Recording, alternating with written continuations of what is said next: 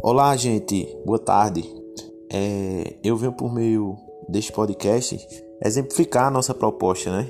Mostrar de fato a utilização desse meio é, através da apresentação do nosso conteúdo, que foi indicado para o ciclo 3, né? mais especificamente o sexto ano. Portanto, a gente vai fazer um, uma observação do que seria a história e o tempo, certo? Para os alunos perceberem que a história ela vai estudar as mudanças e as permanências ocorridas nas sociedades durante a história, certo? Seria essas ações humanas no decorrer do tempo. Então, é, a gente percebe que para o, a história ser escrita foi necessário a criação de diferentes calendários, né? Para contar e dividir o tempo. Portanto, aqui no Brasil é utilizado o calendário cristão, certo? Para a gente ter essa localização no tempo. Com isso, a história também ela tem sua própria periodização historiográfica, certo? Que vai da pré-história, idade antiga, idade média, idade moderna até a idade contemporânea, certo? E o historiador, já sabendo se situar dentro do tempo, ele irá utilizar de suas fontes, certo? Para a produção do conhecimento histórico. Entre elas existem as fontes escritas, né?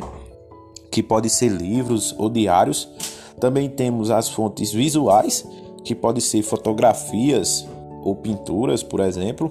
As fontes orais, que vai ter as cantigas e lendas, como também é, fontes da cultura material, né? como móveis, como vestimentas.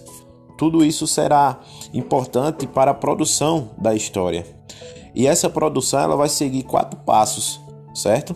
Entre esses quatro passos que o historiador tem que seguir estará é, o primeiro deles para determinar o assunto e também o recorte temporal, certo? O segundo seria é, a alavancar fontes, né? Reuni-las e posteriormente, no terceiro ponto, a gente teria que verificar todo esse material que foi é, reunido. E por fim, o quarto passo da produção histórica, ela será é, através da utilização do método histórico, né? É quando a gente tem a, a nossa é, escrita específica. Portanto, a gente vai perceber que todo o cidadão, todo ser humano são sujeitos de produção da história, certo? Mas quem pode escrevê-la é o historiador através de seus métodos históricos.